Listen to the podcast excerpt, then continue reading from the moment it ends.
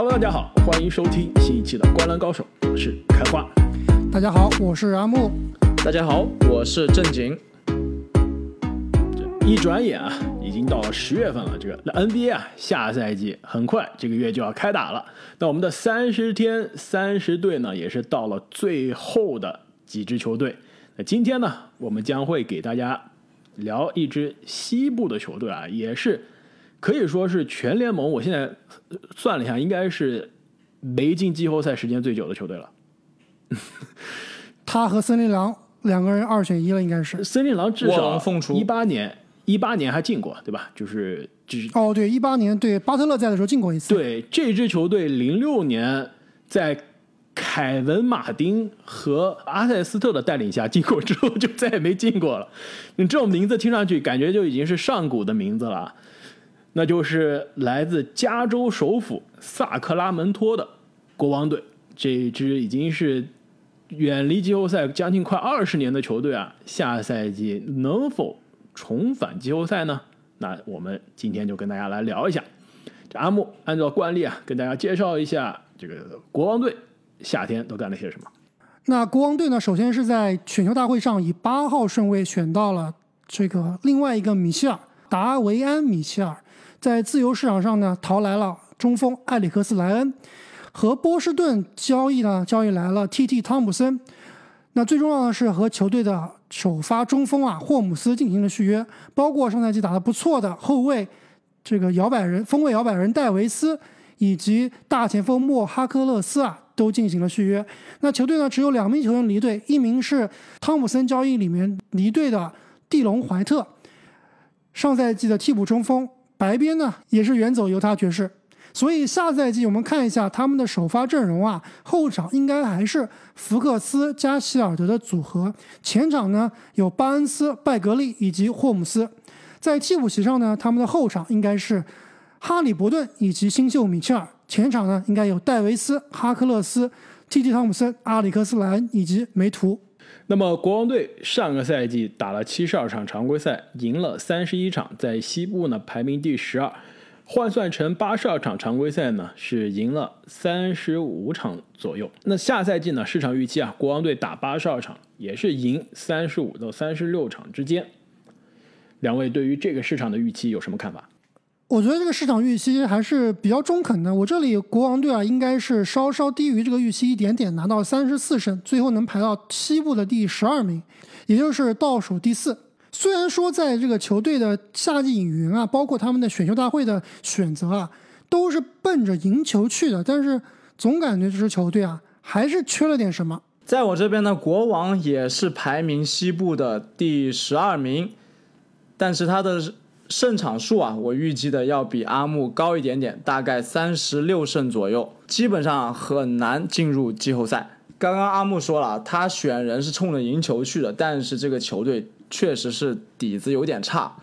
上个赛季我把他的球队三大特点总结了一下，哪三大呢？就是防守差、投篮差、篮板差，这三项啊，基本上都在联盟里面是正副班长的水平。哦，这他的防守差，这不是正副班长啊，他的防守差是创造了联盟的历史记录，就是历史防守第一差的球队，就是他的防守的这个 defense rating 是史诗级的差，创造记录了。那下赛季啊，虽然这个阿木所说，对吧？他感觉选秀选的也是像米切尔啊，这小米切尔这样赢球型的防守型球员，但是你要是指望一个一年级的新秀来给你把球队的防守提升，那你真的是做梦了。那这说明你这个球队的防守问题是太大了，所以我觉得啊，这个下赛季的国王战绩呢，应该就跟市场的预期差不多了，也就是西部十一、十二的样子。你跟下面比吧，那西部还有几支球队真的肯定是比国王这个至少重建摆烂的这个心态啊更加彻底。你比比比比不过他们的，但是你要跟上面那些冲击外卡赛的球队相比啊，那很明显国王的这个阵容还是跟那些球队有一定差距的。论巨星对吧？论星味儿比不过，比如说胖虎啊，比不过唐斯啊这种级别，甚至也没有莫兰特这种级别的球员。那你论深度吧，这支球队其实说实话，深度也就那样，可能后卫线深度还深一点啊。其实这个侧翼的深度真的是有点捉鸡了。没错啊，其实我觉得这支球队刚刚开花提到了后卫线，它的这个深度还可以啊。我认为下赛季它的最大看点就是球队现在有四个可以打一号位、二号位的后卫啊，这四名后卫到底谁才是球队真正的未来？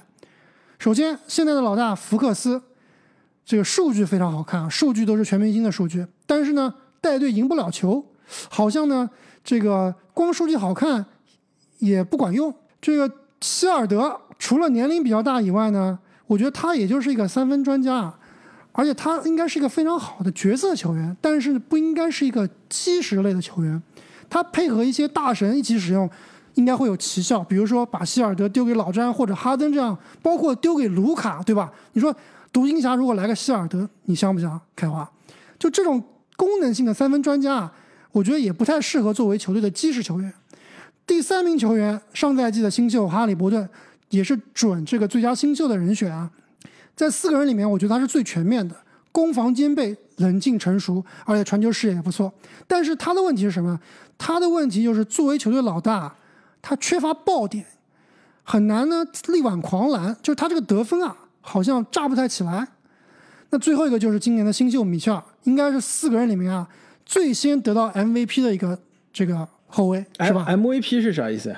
他今年夏天是拿到了夏季联赛的 MVP 啊。这这也算是吧？对啊，而且你看他夏季联赛，他的进攻端啊，有各种各样的这个后撤步三分，我感觉是比大家预期的打的要华丽一些的。你别看他最后得分啊，包括命中率啊都没有很高，但是他在防守端在夏季联赛里面绝对是降维打击。就我感觉看他在夏季联赛打的，就感觉像一个小号的卡哇伊，或者说像一个这个防守没有那么恶心人的贝弗利的感觉，就是贴着你，非常非常的壮实，对吧？但是呢也不脏。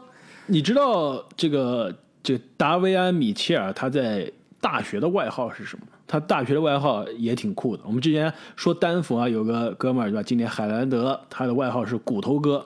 你知道达维安米切尔的外号是什么吗？蝙蝠侠第二。不是啊，他这个他他的外号啊叫做 Off Night，就 Off Night 就是这个英文这个单词怎么就是怎么翻译呢？就是他用来讲，比如说这个球员今天的发挥比较失常，对吧？就比如说这阿莫今天三分球十投零中，就说他有个 Off Night，就是失常的夜晚。那是不是正常发挥达维安米切尔，啊啊啊，对，开花正常发挥，我最起码要十投六中的。那达维安米切尔他的外号就是 Off Night，就是他防谁谁今天晚上失常。是不是有点可怕？跟当年其实这个加里佩顿很像，对吧？加里佩顿很多球迷说：“你这哥们为什么叫手套呢？”很奇怪，就是他防谁，被防的那个人就感觉像戴上了手套运球一样，怎么运球都运运的不习惯，很快就失误了。所以说，达维安米切尔他在大学的这个防守的名气啊，已经是可以说是家喻户晓。没错，你看他夏季联赛就看出来，他其实是一个非常好的单防型球员，特别是防对面的头号尖刀得分手啊。他夏联里面防这个，包括锁死了打得非常好的布克奈特，包括在夏联的决赛里面啊，防这个凯尔特人队的普里查德啊，也是防对方一点脾气都没有。所以这名球员肯定是四名球员里面，我觉得单防能力最强的。但是。这列下来的四名球员，我不知道两位怎么看啊？应该是不太能共存的。国王队最后啊，必须要有所取舍。你们觉得最后国王队想要赢球啊，想要进入季后赛，应该选？如果让你们四选二的话，你们怎么选？其实这四名球员确实啊，像阿木所说，你看下来啊，没有一个适合当球队老大的。但你真让我排兵布阵，我可能会倾向于用米切尔。福克斯和哈利伯顿，而且在防守的时候啊，米切尔去防一，福克斯去防二，但是进攻的时候有可能是福克斯打一，米切尔打二。但是说到他们现在这个所谓的老大福克斯啊，确实他的数据每年都在进步，但是防守啊，为什么国王防守这么差？他们老大就差呀，防守是逐年下降的，他的这种。小快灵，但是投射又不是威胁非常大的后卫带队啊，就让我想起了当年这个蒙塔爱丽丝带队，上限非常非常的有限。呃，所以说回到阿木这个问题，四选二，你让我选还真的有点难选。呃，如果你真让我选出一个老大，并且带一个老二的话，我可能还是会选福克斯加哈利伯顿。但是如果要选两个最喜欢的球员加入到我的球队，我倒是有可能会选米切尔加哈利波顿。我以为你会选希尔德呢。呀！你这种喜欢大龄新秀的这个，希尔德加米切尔两个都是大龄新秀。应对应该是希尔德加米切尔。其实，在我看来啊，这个球队就是未来就是福克斯，就是哈利波顿。这希尔德应该啊，迟早是会被交易的。其实夏天呢，也是差一点就被去交易去湖人了，换来库兹马了，是吧？这个库兹马自己都以为要被交易了，结果啊，这交易没有成型，这个半路啊杀出个威斯布鲁克，把这个截胡了。那其实我们这个很多球迷啊说，我们录节目为什么这一支球队先录？为什么有些球队还没录啊？其实很重要的一个因素啊，就是我们觉得哪些球队的阵容我们在等，对，在等我们在等，就是哪些球队的阵容有可能我们录完之后就发生变化了，那我们肯定要放在后面录，对吧？避免出现这样的情况。那其实国王啊，我们一直没有录的重要原因就之一呢，就是这个球队一直是传出啊，有可能是作为西蒙斯交易的这个下家的球队之一，对吧？一直是觉得，哎，是不是有可能希尔德加巴恩斯，再加一些其他什么样的筹码去换西蒙斯？这两位对于这个交易可能性有什么看法？其实我觉得啊现在越来越看这个交易的可能性是越来越低了。我觉得希尔德加巴恩斯这个报价对于七六人来说应该还是不满意的，特别是他们现在还有这个米切尔加哈利伯顿这种未来的这个非常好的球员啊，我觉得七六人应该会要价会更比这更高一些。但是如果能换来本西蒙斯的话，我宁愿出福克斯，我我都这么说吧，我宁愿出福克斯来换西蒙斯，把哈利伯顿扶正，后场是哈利伯顿加米切尔，前场我用西蒙斯。然后再牵扯到第三方交易来一个靠谱的侧翼，我觉得这个球队应该是这个比较靠谱的。其实据说呢，七六人真的是想要的是福克斯，但是呢，国王那边啊还是相对比较犹豫的。毕竟福克斯上个赛季你看数据就是准全明星了，这二十五加七，下赛季我估计他二十七加七也不是问题了。但是你觉得福克斯跟大帝真的能适配吗？我觉得福克斯跟谁都不适配。福克斯这种球员就是这个后卫里面的德罗赞。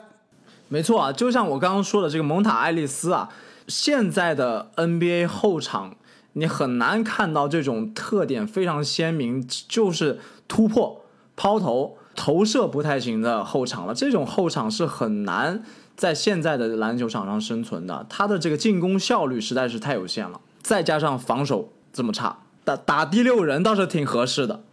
没错，其实福克斯，如果你光看数据啊，我觉得下赛季他有可能再进一步，对吧？也有肯定会有，也肯定会有机会呢，多次上演十佳球的表现。但是他跟大地的这个适配啊，我觉得首先空间上就是一个问题，防守上可能也会给大地带来更多的麻烦。其实如果我是七六人，我只要哈利波顿，就是以哈利不是说只要哈利波顿，我以哈利波顿为核心去谈这笔交易。其实我觉得哈利波顿。可以成为这支球队未来的真正的舰队的核心。你说是哪支球队？是七六人的舰队核心，还是 国王的舰队核心？我觉得是国王的舰队核心啊。然后，所以就如果我是七六人的话，我要的是哈利波顿。没错，其实你用哈利伯顿加希尔德这两名球员，其实都是非常符合适合大帝的。没错，再加上米切尔，是不是就真香了？那不可能，你再还把球队全部都换过来，这西蒙斯也太值钱了。其实球队呢也真的是不乏有才华的年轻人，就比如说霍姆斯，对吧？球队的中锋上个赛季呢其实也是打出了职业生涯非常好的一年，场均十四分八个篮板，但是命中率啊非常高，就百分之六十三的命中率。同时呢，这个球队啊三年级的这个新秀马文拜格利啊，也是一直是让人感觉到有天赋啊，但一直是一直是没有办法兑现天赋。我觉得很有可能啊，他要是成为那一届这非常这个深度非常深的二零一八届选秀的最大的水货了。两位同意吗？关键是他的选秀位置太高了。没错，他如果这个位置放在第十位的话，还是可以理解的，对吧？没错，但关键就是他在卢卡之前被选到了，而且这个哥们儿老跟管理层跟球队闹矛盾啊，根本有时候连都不是伤病的原因，球都打不上了。更重要的是呢，拜格利亚其实现在也是面临着提前续约。那其实同届的这个吹杨啊，这个小波特呀、卢卡呀、S G 啊，其实都已经是提前续约了，而且合同啊都不小。就拜格利亚，现在感觉跟球队两边都是在耗着，就球队感觉也不想提前续约拜格利，而且拜格利呢觉得现在自己的身价也是非常低，现在续约可能也是有点亏，所以啊，我觉得啊，拜格利很有可能是被球队在半途会被交易的。如果下赛季的国王能看到这个冲击季后赛的希望，很有可能就把拜格利这张彩票这刮了一半，这个感觉这谢谢惠顾的谢谢的第一个谢都已经刮出来了，这张彩票啊，我觉得已经刮出两个字了，已经有两个字谢谢了。是吧？那那完了。但是如果国王是看到季后赛希望了，应该是会把这张彩票交易走，换来一些即战力。同样，如果国王感觉下赛季啊出师不利，很快又要到这个冲击这个前五选秀权的这个路上的话，同样也会把拜格利交易走，干脆就让更多的年轻人。但是他们在这个内线好像真的没有什么人才了，除了拜格利以外。我觉得霍姆斯，我宁愿是让霍姆斯多打。其实拜格利，你说他是大前锋吧，他真正打的最舒服的位置其实是一个就五号位，但问题是他的身材呢又打不了五号位。其实最应该的就是把巴恩斯提到全职四号位，没错然后让哈利伯顿打首发的三号位。没错，其实这也是我心目中这个球队最好的阵容。那么聊完了下赛季的国王队啊，两位对于这个国王所在的城市萨克拉门托有什么想聊的？我我我觉得这个肯定是我们三个都没去过的吧？阿木，别告诉我你这也去过。哎哎，哎，这里就 开花，看来是你是唯一一个没去过的。这个就啊，你们俩居少见多怪了，然还都？去过萨克拉门托？为什么？我的那次其实严格意义上来说，不能是去了萨克拉门托吧，应该算是路过，从啊路过三藩这不算对，从三藩开车路过，穿过了这个萨克拉门托，去了附近啊一个非常据说非常灵验的寺庙，去这个寺庙里面拜佛。呃，据说非常灵啊，但当时我去了以后呢，许了一些这个愿宏图伟愿吧，好像也没有实现。但是给我留下非常深刻的印象，就是这个寺庙里面有这个非常好看的壁画，就是这些很大的两三米高的这种大佛的画像啊，而且是彩色的，画在这个寺庙的墙上面，让人印象非常深刻。其实我跟正经你这个应该是比较类似啊，我也是没有真正进去萨克拉门托，也只是路过。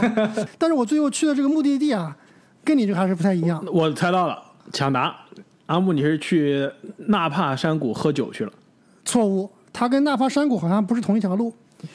但是还挺近的。我最后去的是哪？我最后开车是去了美国，可能可以算是我觉得排景色应该排到前十名吧，最少前十名的 Lake Tahoe 太好湖这个片区域，去滑雪去了。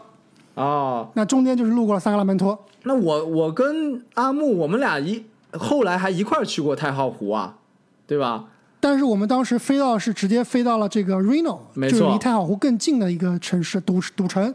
但是但是其实对萨克拉门托我印象非常非常的少了，就基本上是路过啊，也没进去仔细转。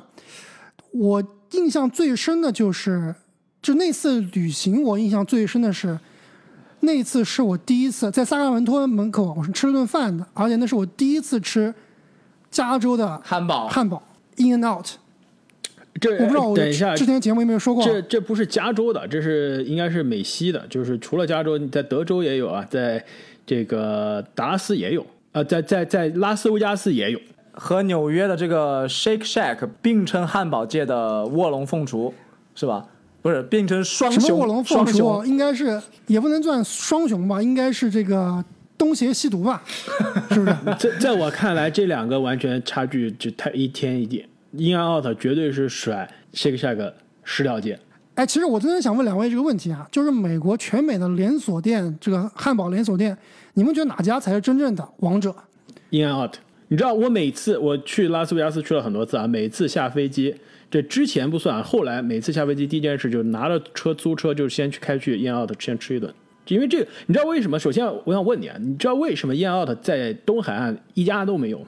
在纽约对吧？这些大城市，这些费城、波士顿、华盛顿都没有，你知道为什么？因为它不好吃呀，不是不好吃地域歧视因为呃有点地域歧视啊，因为这一家店啊，它一直是把品控做得非常好的，他注重的是它这个食材的质量，就是他建店选址的原则就是，他这家店必须是从我的这个御用的这个专用的牧场开车一天之内的距离。就东部美国东部，它养牛的这些牧场非常少嘛，而英澳它也没在东部没有牧场，所以它必须放在那些西海岸能开车一天能把它新鲜牛肉从牧场送过来的这些城市，所以东部几乎是永远也不会有英澳的。而且这一家店，他的所有的这个汉堡，他用的这个面包啊，他都是在店里现烤现做的。之前有一次啊，就是他们这个总部啊，发现这个有几家店，他烤出来这个面包的这个蓬松度不够，就把那几家店关了，停业整顿三天，就是为了研究它这个面包到底烤的为什么有问题。所以这家店虽然看上去不起眼，而且价格真的非常的亲民，非常的便宜，但是质量非常好。这如果大家来加州旅游啊，你你比如说洛杉矶，你你开到洛杉矶任何一家这家店，基本上那个排队的这个车啊，基本上可以绕那个店啊三四圈。哎开花，你是不是又偷偷接了英安奥的赞助啊？我们怎么又不知道？这叫信仰粉，知道吗？我说我现在说的都有点饿了。我们今天录音的时间选的不好，在饭点，你要让我讲吃的，正经，谁才是真正的汉堡王？我我也吃过英安奥，但是我忘了。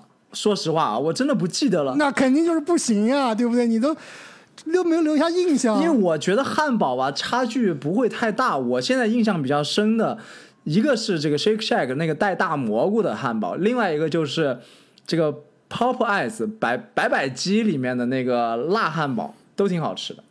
就跟国内肯德基味道一样的。呃不一样，它那个酱特别好吃。我们刚刚说的都是牛肉的汉堡，你怎么又把鸡肉的放进来？这就完全就是另外一个品类了。没错啊，其实大家在国内可能觉得汉堡就是什么鸡肉汉堡、牛肉汉堡都叫汉堡，其实在美国汉堡就是牛肉汉堡。对那鸡肉的就是叫 sandwich，叫叫三明治。三明治，没错。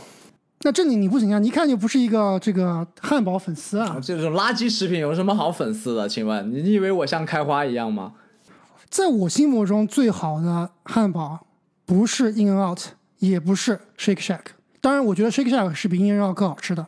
我觉得最好吃的汉堡是我们这个美东的 Five Guys，五兄弟啊，五兄弟，Five Guys。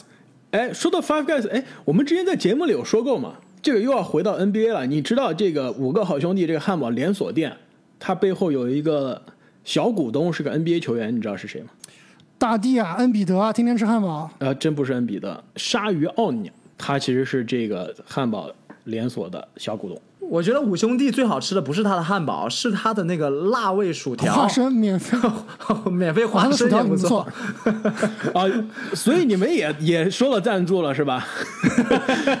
狂吹，连人家的这个免费的花生都能吹出来。你知道，自从疫情开始，他现在已经不送花生了。送呀！让我我我上次去我上次去 DC 华盛顿的时候还吃了呢，还给我的朋友狂吹了一顿免费花生肯。定是肯定是店员看到开花每次都拿了特别多的花生，跟他说已经不免费了。没错，我每次都是先把花生吃饱了，都没机会点薯条。不行不行啊，这个越聊越饿了。我我觉得我们今天这个讨论要打住了。最后还是问一下，两位知道国王队的这个名字是从哪里来的吗？他以前曾经是一个国王的领地，其实这个跟国王没有任何关系啊。其实这个球队也是迁过来的，他之前呢是来自于纽约州的罗切斯特，还是罗切斯特皇家队，当时在一九四五年的时候就已经成立了，而且呢他是这个这个呃当时的联赛都不叫 NBA 是 NBL，后来呢 NBL 跟这个 BAA 两个联盟合并了，才诞生了 NBA。所以其实国王队啊，说实话，它从历史渊源来来算啊，是现在 NBA 历史最久、最老的这个球队之一。虽然感觉历史的成绩啊，这历史地位真的是可以说是排到几乎要倒数啊，但是其实它的这个时间是存在的很久。那么关于萨克拉门托国王队的讨论，我们今天就聊到这里。呃再次感谢各位听众朋友们的支持，我们下期再见。再见。再见。「